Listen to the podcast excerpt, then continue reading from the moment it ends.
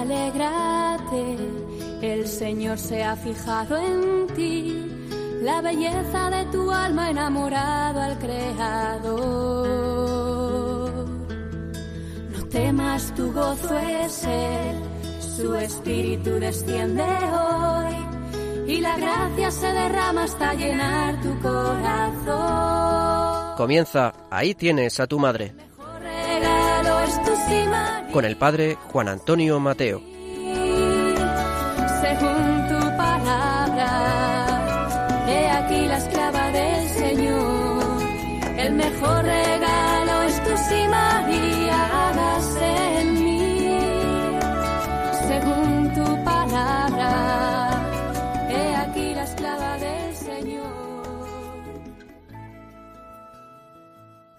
Muy queridos amigos y oyentes de Radio María, después de cierto tiempo nos reencontramos para proseguir con este hermoso programa dedicado a la Virgen.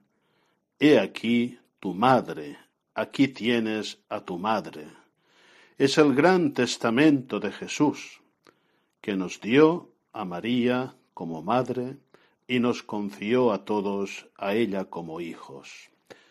En este programa vamos a dedicar la primera parte a considerar algunos elementos de la tradición y devoción de la Virgen del Pilar, esta gran fiesta de España y de Hispanoamérica que marca el calendario del mes de octubre, este mes también especialmente dedicado al rezo del Santo Rosario.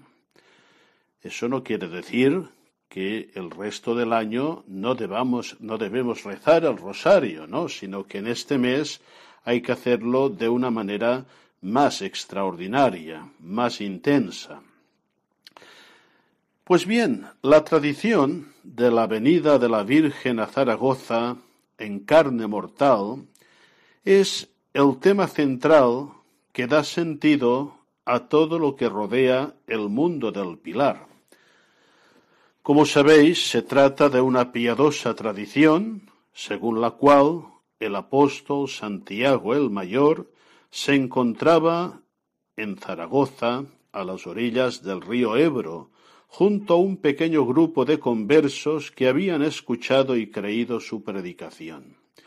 Pero los cesaraugustanos resultaban bastante duros de oído y de corazón, y el apóstol vio flaquear sus fuerzas y comenzaba a preguntarse si tenía sentido seguir predicando el mensaje de Jesús en esta tierra. Cuando su flaqueza por el desánimo le hizo perder su entereza, vio a María, la Madre de Jesús, en una gloriosa aparición, rodeada de ángeles, que desde Jerusalén, todavía no se había producido el tránsito de María, venía para confortarle y renovar sus ánimos. La Santísima Virgen entregó a Santiago el pilar, la columna de jaspe, que hoy sostiene su imagen, como símbolo de la fortaleza que debía tener su fe.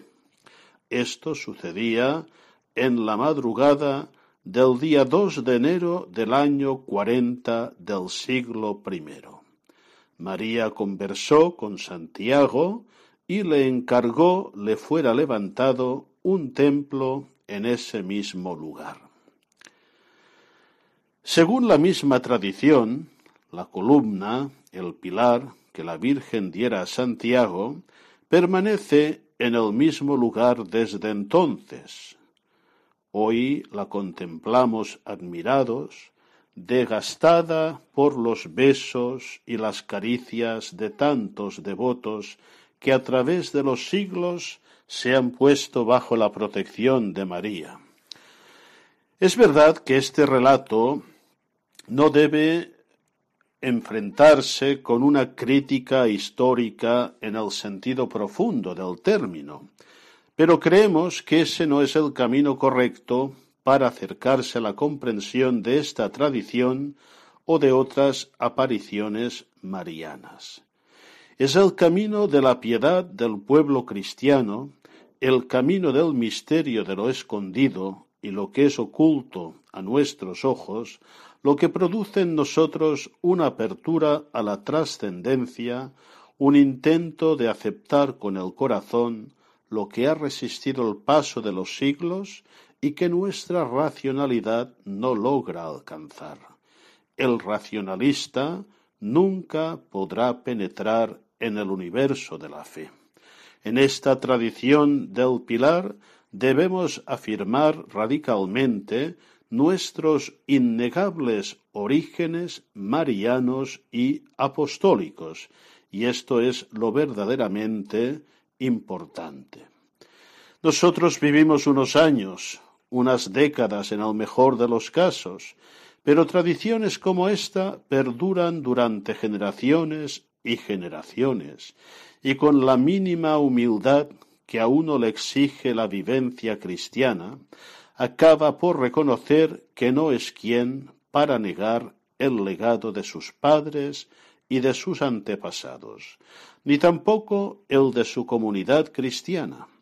Finalmente, percibiendo el amor y la presencia de María en la propia vida personal y en la vida de la comunidad eclesial aragonesa, uno acaba dirigiéndose una respuesta también de amor hacia nuestra Madre, la Madre de Dios, y lleno de emoción y con lágrimas en los ojos, canta aquella jaculatoria cada día ante su camarín.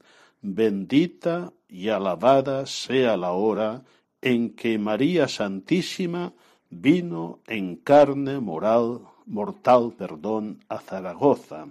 Y ciertamente, uno desde la fe exclama, convencido, ¿quién como Dios? Y para Dios no hay nada imposible. El día 2 de enero de cada año comienza en la Basílica del Pilar con una vigilia eucarística que suele presidir el arzobispo de Zaragoza y que conmemora la venida de la Virgen a esta ciudad bimilenaria. En recuerdo también de esta fecha solemne, la imagen de la Virgen del Pilar se presenta sin manto ante los fieles cada día dos de los doce meses del año. Desde donde contemplamos a la Virgen en el templo del Pilar, sólo podemos ver una de las chapas de plata que recubren la sagrada columna. Sin embargo, la propia columna de jaspe se muestra a los fieles y es venerada en la parte de atrás de donde se erige con la imagen gótica de Santa María. El propio Papa San Juan Pablo II besó el pilar de la Virgen en sus dos visitas a Zaragoza, los años 1982 y 1984. Hasta que el templo del Pilar haya llegado a la basílica actual, han pasado muchos siglos, muchas actuaciones y muchas edificaciones.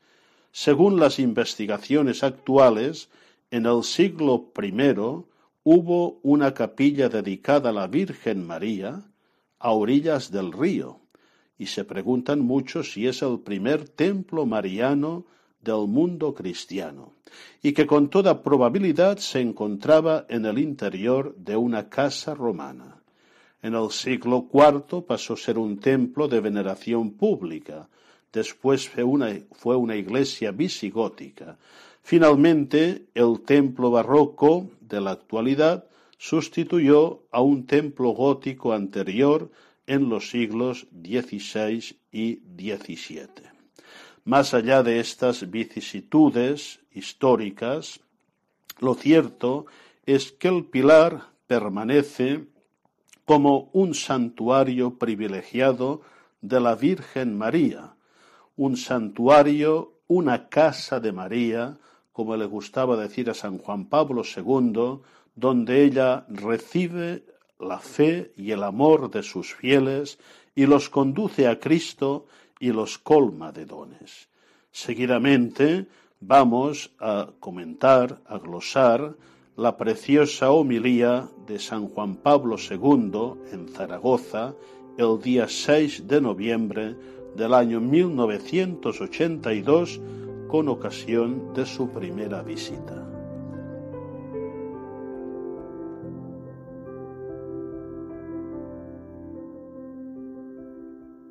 Aquel día ya lejano del 6 de noviembre de 1982, pero que muchos recordamos entrañablemente, el Papa San Juan Pablo II iniciaba su homilía en el Pilar de Zaragoza con estas palabras.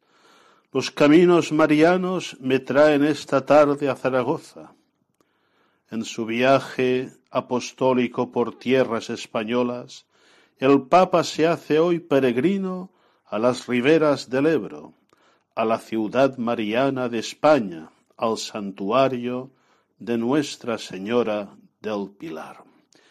Veía así San Juan Pablo II cumplir un gran anhelo, un gran deseo que él quería realizar para postrarse como hijo devoto de María ante el pilar sagrado.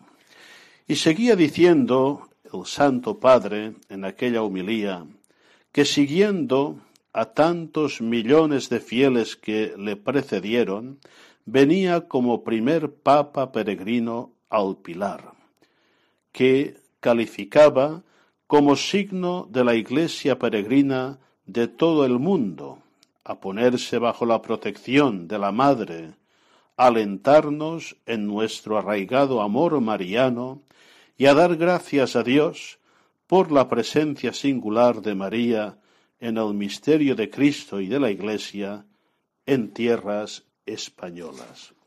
En aquella homilía, el Papa San Juan Pablo II nos ofrecía preciosas enseñanzas sobre la fe, la devoción y la espiritualidad de la Iglesia por lo que respecta a María. Decía el Papa, el pilar y su tradición evocan para vosotros los primeros pasos de la evangelización de España, recordando así nuestros orígenes apostólico-marianos.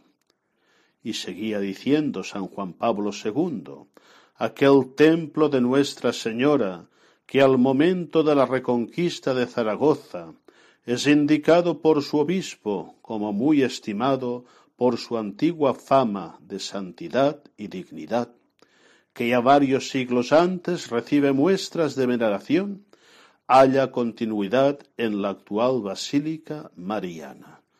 Por ella siguen pasando muchedumbres de hijos de la Virgen que llegan a orar ante su imagen y a venerar el pilar bendito. Con estas palabras, San Juan Pablo II nos recordaba la importancia del santuario, donde María atrae a sus fieles y los conduce a Cristo. Decía también el santo pontífice, un aspecto característico de la evangelización en España es su profunda vinculación a la figura de María. Por medio de ella, a través de muy diversas formas de piedad, ha llegado a muchos cristianos la luz de la fe en Cristo, Hijo de Dios y de María. ¿Y cuántos cristianos viven hoy también su comunión de fe eclesial sostenidos por la devoción a María, hecha así columna de esa fe y guía segura hacia la salvación? Y el Papa recordaba a un gran santo, un gran devoto, un gran teólogo de María de España, San Ildefonso de Toledo, y nos recordaba su gran obra sobre la virginidad perpetua de Santa María, donde expresaba la fe de la Iglesia sobre este misterio. Ya hemos hablado en varios programas del tema de la virginidad perpetua de María. Es un tema fundamental y en Zaragoza el Papa quiso dedicarle un espacio considerable y lo consiguió expresando esta fe con bellas palabras. Decía, con fórmula precisa, San Ildefonso de Toledo indicaba, Virgen antes de la venida del Hijo, Virgen después de la generación del Hijo, Virgen con el nacimiento del Hijo, Virgen después de nacido el Hijo. Y seguía explicando el hecho de que la primera gran afirmación mariana española haya consistido en una defensa de la virginidad de María, ha sido decisivo para la imagen que los españoles tienen de ella, a quien llaman la Virgen, es decir, la Virgen por antonomasia. Para iluminar la fe de los católicos españoles de hoy, recordaba San Juan Pablo II, los obispos de esta nación y la misma Comisión Episcopal para la Doctrina de la Fe han recordado el sentido realista de esta verdad de fe. De modo virginal, sin intervención de varón y por obra del Espíritu Santo, María ha dado la naturaleza humana al Hijo eterno del Padre. De modo virginal ha nacido de María un cuerpo santo, animado de un alma racional, al que el Verbo se ha unido hipostáticamente. Y concluía diciendo, es la fe que el credo amplio de San Epifanio explicaba con el término siempre virgen y que el Papa Pablo IV articulaba en la fórmula ternaria de virgen antes del parto, en el parto y perpetuamente después del parto. La misma que enseña Pablo VI en el credo del pueblo de Dios. Creemos que María es la Madre siempre Virgen del Verbo encarnado. Y nos decía, esta es la fe que habéis de mantener siempre en toda su amplitud.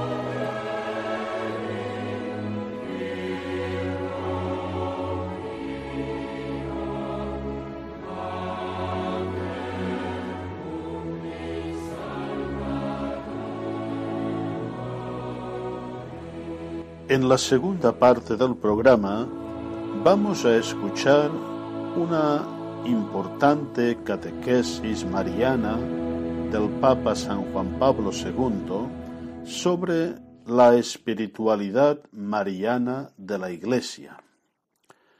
Soy consciente de que a menudo ofrezco textos y enseñanzas del magisterio de la Iglesia sobre la Virgen María y sobre la devoción mariana que presentan una gran densidad. Por esto recomiendo, aparte de esta primera escucha en directo del programa, que luego, con más calma, con más sosiego, vayamos a la web del programa, a la web de Radio María, y reescuchemos tranquilamente estas enseñanzas para ir asimilándolas.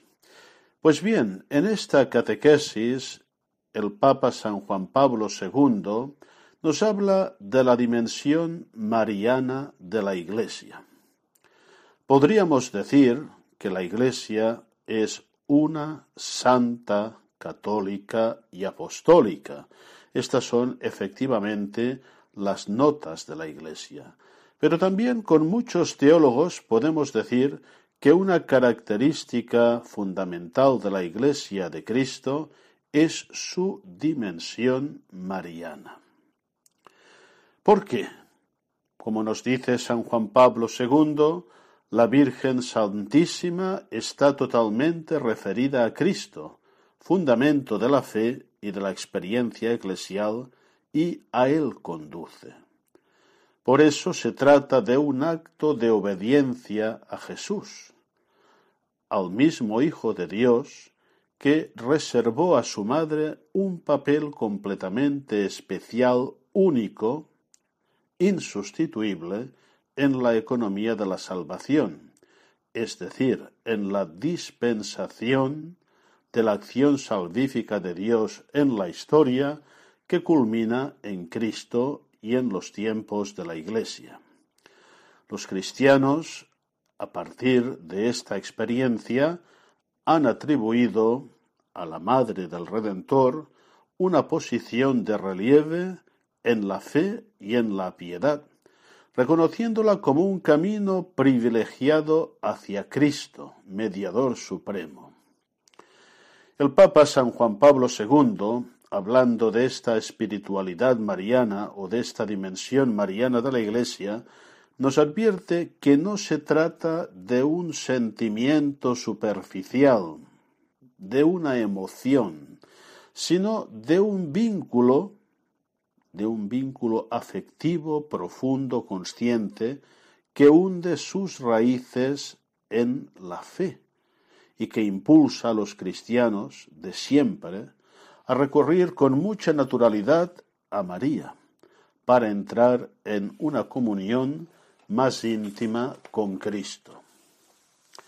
Nos recordaba también en esta catequesis que vamos a escuchar el Santo Pontífice que la devoción, piedad, la devoción y la piedad a María eh, tienen un gran influjo en el ejercicio de la caridad y en las obras de misericordia.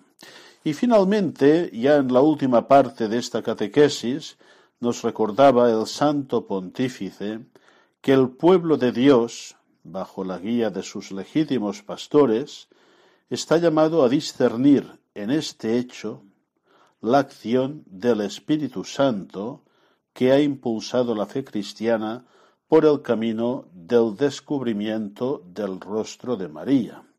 Yo añadiría eh, más eh, profundamente en un sentido teológico que en realidad es el Espíritu Santo quien actúa a través de María haciendo efectiva su mediación.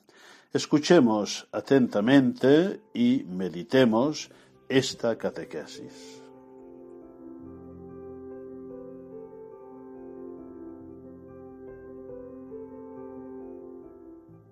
El desarrollo de la reflexión mariológica y del culto a la Virgen en el decurso de los siglos ha contribuido a poner cada vez más de relieve la dimensión mariana de la Iglesia. Ciertamente, la Virgen Santísima está totalmente referida a Cristo, fundamento de la fe y de la experiencia eclesial, y a Él conduce. Por eso, obedeciendo a Jesús, que reservó a su madre un papel completamente especial en la economía de la salvación, los cristianos han venerado, amado y orado a María de manera particularísima e intensa. Le han atribuido una posición de relieve en la fe y en la piedad, reconociéndola como camino privilegiado hacia Cristo, mediador supremo. La dimensión mariana de la Iglesia constituye así un elemento innegable en la experiencia del pueblo cristiano. Esa dimensión se revela en numerosas manifestaciones de la vida de los creyentes, testimoniando el lugar que ha asumido María en su corazón. No se trata de un sentimiento superficial, sino de un vínculo afectivo, profundo y consciente, arraigado en la fe, que impulsa a los cristianos de ayer y de hoy a recurrir habitualmente a María, para entrar en una comunión más íntima con Cristo. Después de la plegaria más antigua, formulada en Egipto por las comunidades cristianas del siglo III para suplicar a la María de Dios protección en el peligro, se multiplicaron las invocaciones dirigidas a aquella que los bautizados consideran muy poderosa en su intercesión ante el Señor. Hoy, la plegaria más común es el Ave María, cuya primera parte consta de palabras tomadas del Evangelio. Los cristianos aprenden a rezarla en el hogar, ya desde su infancia, recibiéndola como un don precioso, que es preciso conservar durante toda la vida. Esta misma plegaria, repetida decenas de veces en el rosario, ayuda a muchos fieles a entrar en la contemplación orante de los misterios evangélicos y a permanecer a veces durante mucho tiempo en contacto íntimo con la Madre de Jesús. Ya desde la Edad Media, el Ave María es la oración más común de todos los creyentes, que piden a la Santa Madre del Señor que los acompañe y los proteja en el camino de su existencia diaria. El pueblo cristiano, además, ha manifestado su amor a María multiplicando las expresiones de su devoción, himnos, plegarias y composiciones poéticas sencillas, o a veces de gran valor, impregnadas del mismo amor a aquella que el crucificado entregó a los hombres como madre. Entre estas, algunas, como el himno a Catistos y la Salve Regina, han marcado profundamente la vida de fe del pueblo creyente. La piedad mariana ha dado origen también a una riquísima producción artística, tanto en Oriente como en Occidente, que ha hecho apreciar a enteras generaciones la belleza espiritual de María. Pintores, escultores, músicos y poetas han dejado obras maestras que, poniendo de relieve los diversos aspectos de la grandeza de la Virgen, ayudan a comprender mejor el sentido y el valor de su elevada contribución a la obra de la redención el arte cristiano ha encontrado en María la realización de una humanidad nueva, que responde al proyecto de Dios, y por ello constituye un signo sublime de esperanza para la humanidad entera. Ese mensaje no podía menos que ser captado por los cristianos llamados a una vocación de consagración especial. En efecto, en las órdenes y congregaciones religiosas, en los institutos, asociaciones de vida consagrada, María es venerada de un modo especial. Numerosos institutos, sobre todo, pero no solo femeninos, llevan en su título el nombre de María.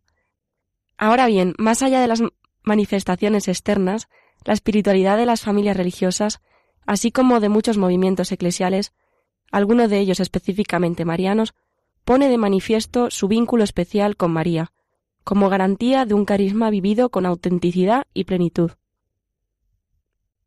Esa referencia mariana en la vida de personas particularmente favorecidas por el Espíritu Santo ha desarrollado también la dimensión mística, que muestra cómo el pueblo cristiano puede experimentar en lo más íntimo de su ser la intervención de María. La referencia a María aúna no solo a los cristianos comprometidos, sino también a los creyentes de fe sencilla, e incluso a los alejados, para los cuales a menudo constituye tal vez el único vínculo con la vida eclesial. Signo de este sentimiento común del pueblo cristiano hacia la Madre del Señor son las peregrinaciones a los santuarios marianos, que atraen durante todo el año a numerosas multitudes de fieles. Algunos de estos baluartes de la piedad mariana son muy conocidos, como Lourdes, Fátima, Loreto, Pompeya, Guadalupe o Chestokova. Otros son conocidos solo a nivel nacional o local. En todos el recuerdo de los acontecimientos vinculados al recurso a María transmite el mensaje de su ternura materna, abriendo el corazón a la gracia divina. Esos lugares de oración mariana son testimonio magnífico de la misericordia de Dios, que llega al hombre por intercesión de María. Milagros de curación corporal, de rescate espiritual y de conversión, son el signo evidente de que María continúa con Cristo y en el Espíritu su obra de auxiliadora y de madre. A menudo los santuarios marianos se transforman en centros de evangelización. En efecto, también en la Iglesia de hoy, como en la comunidad que esperaba Pentecostés, la oración en compañía de María impulsa a muchos cristianos al apostolado y al servicio a los hermanos. Deseo recordar aquí, de modo especial, el gran influjo de la piedad mariana sobre el ejercicio de la caridad y las obras de misericordia. Estimulados por la presencia de María, los creyentes con frecuencia han sentido la necesidad de dedicarse a los pobres, a los desheredados y a los enfermos, a fin de ser para los últimos de la tierra el signo de la protección materna de la Virgen, icono vivo de la misericordia del Padre. Todo ello pone claramente de manifiesto que la dimensión mariana penetra toda la vida de la Iglesia. El anuncio de la palabra, la liturgia, las diversas expresiones caritativas y cultuales encuentran en la referencia a María una ocasión de enriquecimiento y renovación. El pueblo de Dios, bajo la guía de sus pastores, está llamado a discernir en este hecho la acción del Espíritu Santo, que ha impulsado la fe cristiana por el camino del descubrimiento del rostro de María, es Él quien obra maravillas en todos los lugares de piedad mariana. Es Él quien, estimulando el conocimiento y el amor a María, conduce a los fieles a la escuela de la Virgen del Magnificat, para aprender a leer los signos de Dios en la historia y adquirir la sabiduría que convierte a todo hombre y a toda mujer en constructores de una nueva humanidad.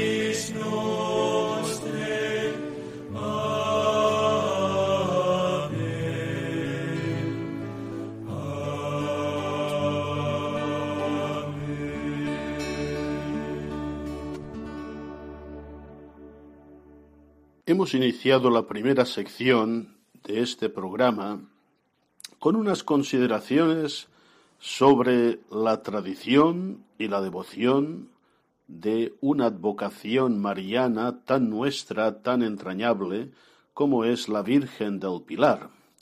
Y vamos a acabar el programa de hoy, en esta tercera parte, también con un relato concerniente a un signo extraordinario, a un milagro que se realizó por intercesión de la Virgen del Pilar.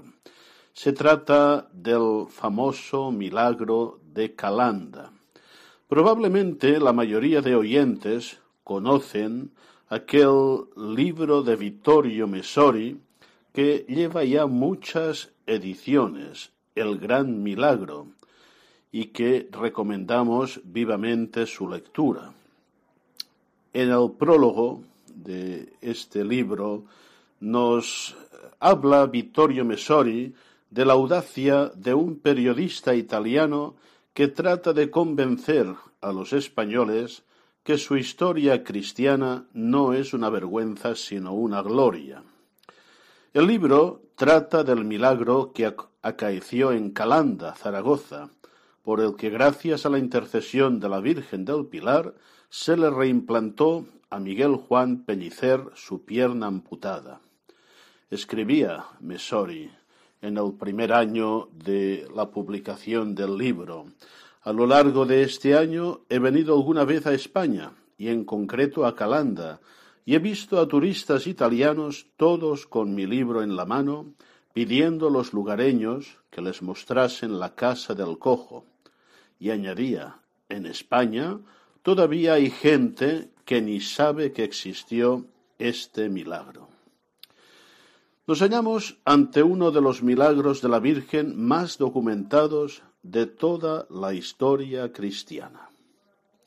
Vittorio Messori insiste en esta idea y escribe en la introducción del libro, todos los incrédulos habían pedido siempre como un desafío a los creyentes el milagro de ver cómo una pierna o un brazo eran reimplantados. Cuando Zola estuvo en Lourdes, dijo con ironía Veo muchas muletas y ninguna pata de palo. Hacedme ver una pata de palo y entonces creeré en los milagros. Sin embargo, eso ya había sucedido. Y lo decía Buñuel, yo soy ateo, pero a la Virgen del Pilar y al milagro de Calanda no me los toquéis, eso sí me lo creo. No era tan ateo. Para Mesori, una de las razones por las que se conoce poco este milagro es el desprecio que tenían los iluministas o iluminados del siglo XVII, la clase intelectual de Europa, hacia los españoles y todo lo que tuviera que ver con España. En aquella época se decía, ¿sabéis que en Aragón la Virgen del Pilar ha devuelto la pierna a un cojo? Y se respondía con desprecio, bah, cosas de España. Pero son pruebas, pruebas fehacientes. Según Mesori, si negáramos la existencia de este milagro, tendríamos que negar que Napoleón fue emperador francés o que el ejército de Hitler entró en Polonia. Pues bien, en esta última parte del programa vamos a escuchar con atención el relato de este milagro, signo de la acción de la Virgen bajo la advocación del Pilar, signo de aquello que decíamos contra todo racionalismo al inicio de este programa, que para Dios no hay nada imposible.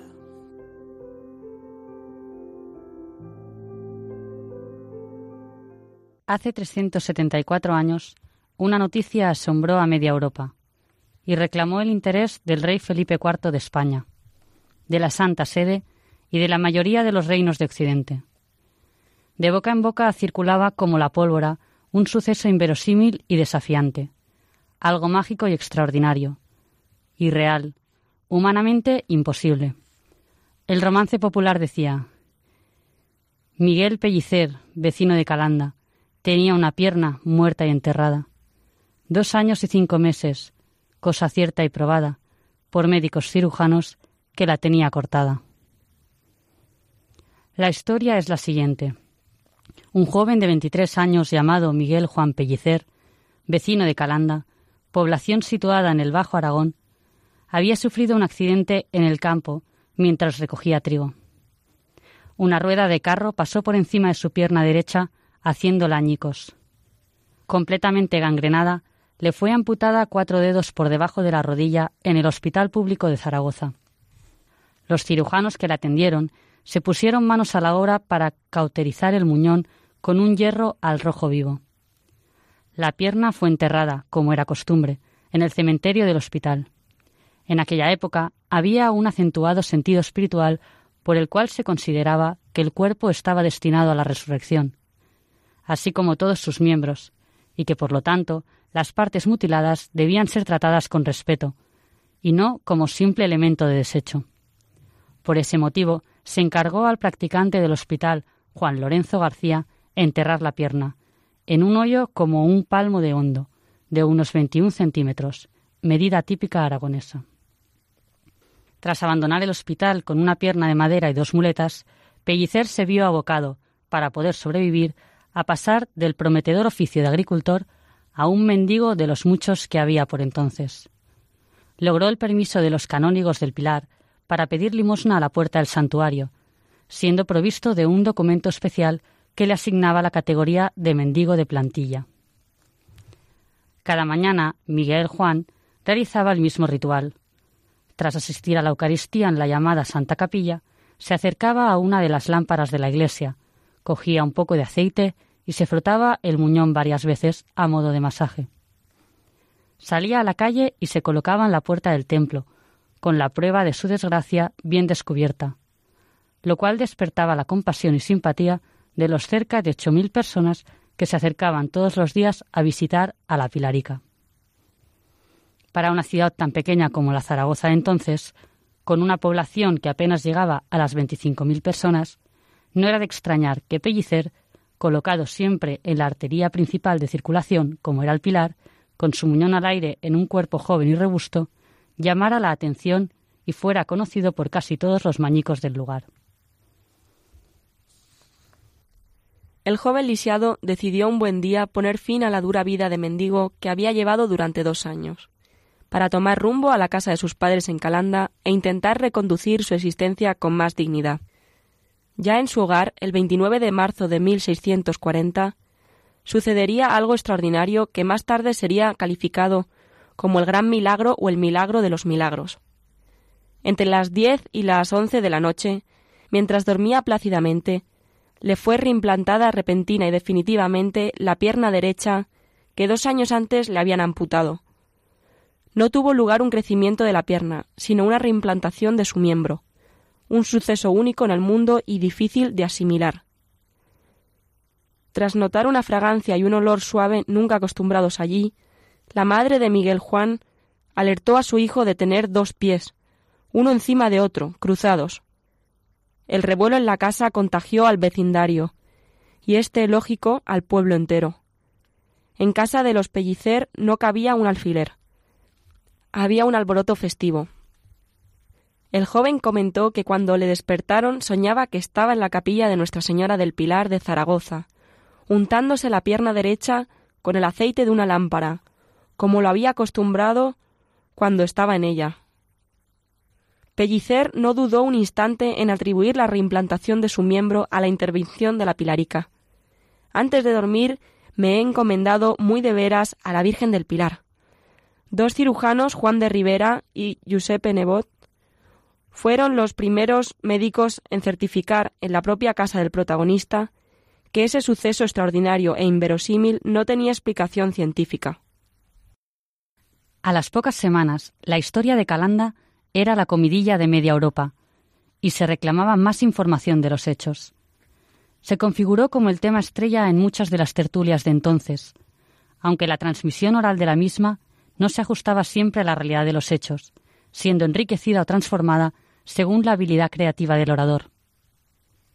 Ante la magnitud del asunto, el alcalde de Zaragoza, respaldado por todos sus regidores, solicitó formalmente a la Iglesia que abriera una investigación para esclarecer esos hechos, y se calificara de milagro hecho por la Madre de Dios del Pilar de la restitución de una pierna que a un pobre mozo de Calanda le cortaron en el hospital de Nuestra Señora de Gracia. El arzobispo de Zaragoza, don Pedro de Apaolaza, aceptó la petición del municipio y abrió formalmente el proceso a dos meses y una semana de transcurrir el suceso. Su preocupación por la transparencia hizo que el proceso fuera público y que la transcripción de todos los interrogatorios, objeciones, deducciones y otros testimonios fueran publicados con celeridad y en lengua vulgar, o sea, el castellano, para que toda la población tuviera acceso directo a esas investigaciones, pudiendo intervenir en el mismo para matizar o contradecir datos o testimonios. El 27 de abril de 1641, el arzobispo de Zaragoza firmaría la sentencia. Declaramos que a Miguel Juan Pellicer, de quien se trata el presente proceso, le ha sido restituida milagrosamente la pierna derecha, que antes le habían cortado, y que no había sido obra de la naturaleza, sino que ha obrado prodigiosa y milagrosamente, y que se ha de juzgar y tener por milagro por concurrir todas las condiciones que para la esencia de verdadero milagro deben concurrir. Ante semejante relato, es comprensible adoptar una cierta incredulidad, un arqueo de cejas o un semblante taciturno. Rompe todos los límites naturales y mentales. Es como un puñetazo que va directo a la razón. Es la manifestación del poder de Dios en toda su plenitud. Como decía Pascal, el Dios cristiano ha determinado dar la suficiente luz a quien quiera creer, pero también el proporcionar la suficiente oscuridad a quien no quiera hacerlo. Si se nos descubriera por entero, no tendría mérito alguno por nuestra parte adorarlo. Si se escondiese del todo, la fe resultaría imposible. El milagro de Calanda es, posiblemente, el suceso más claro en donde Dios abandona su continuada penumbra para hacerse visible a la humanidad.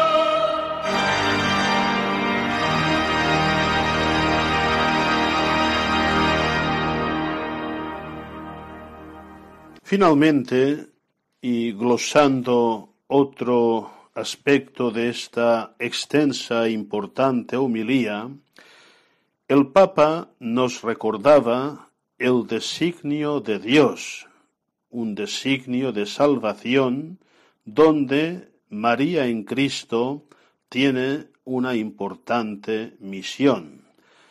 Decía así San Juan Pablo II, el plan de Dios en Cristo era hacernos conformes a la imagen de su Hijo, para que Él fuera el primogénito entre muchos hermanos. Cristo vino al mundo para que recibiéramos la adopción, para otorgarnos el poder de llegar a ser hijos de Dios.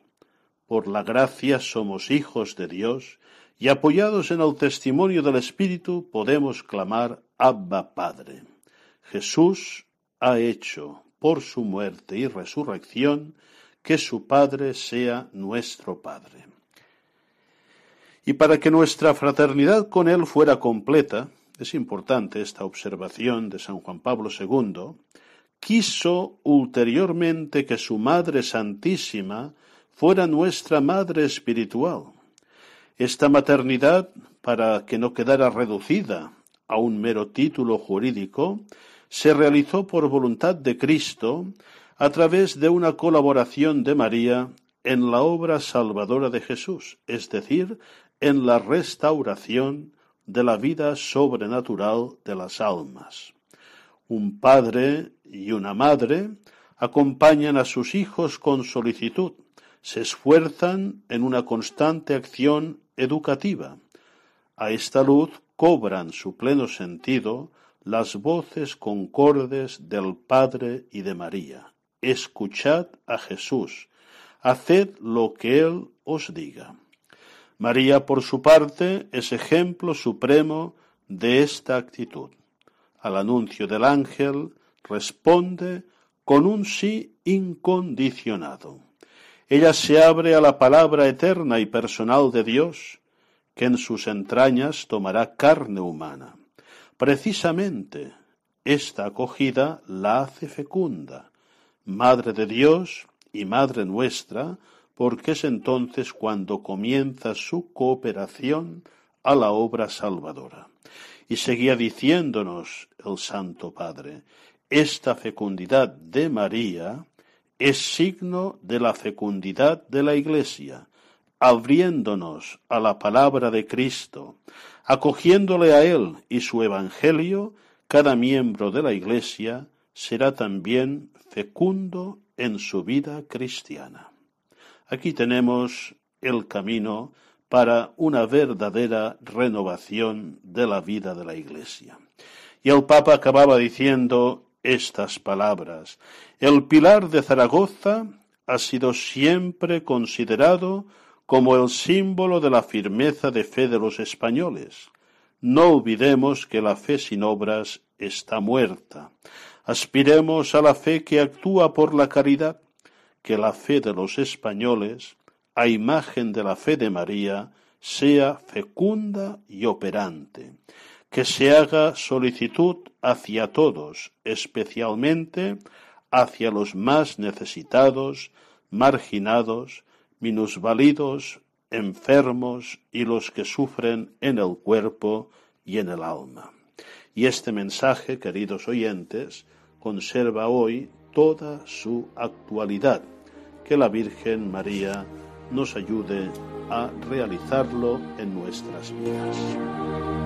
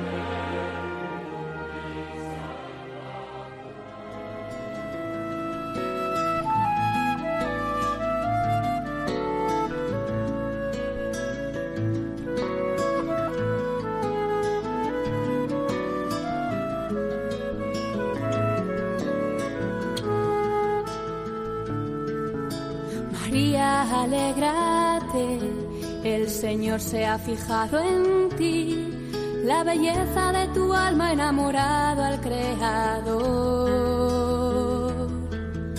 No temas, tu gozo es Él, su espíritu desciende hoy y la gracia se derrama hasta llenar tu corazón. Han escuchado Ahí tienes a tu madre, El mejor regalo con el padre Juan Antonio Mateo.